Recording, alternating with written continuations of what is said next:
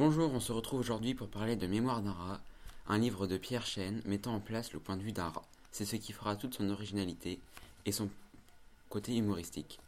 Car euh, les rats qui ont tant embêté les poilus sont mis à l'honneur dans ce livre. Donc, pour être surpris, je vous invite à me suivre à la page 33. Pour compléter l'uniforme, Juvenet inscrivit au minimum sur mon dos le numéro de régiment et me posa trois briques, de même couleur, à la naissance de l'épaule gauche. Je me laissai faire sans bouger, et cette attitude fut mise sous le compte de mon abrutissement, alors qu'elle était un effet de ma bonne volonté. Cette fois, je portais les stigmates visibles de la grandeur de la servitude militaire. J'étais immatriculé, j'étais soldat. Il me sembla que je devenais un autre rat.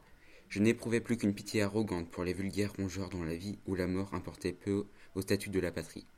Insensiblement, j'identifiais avec l'armée en général, et en particulier avec un régiment, avec le régiment dont je portais le glorieux numéro.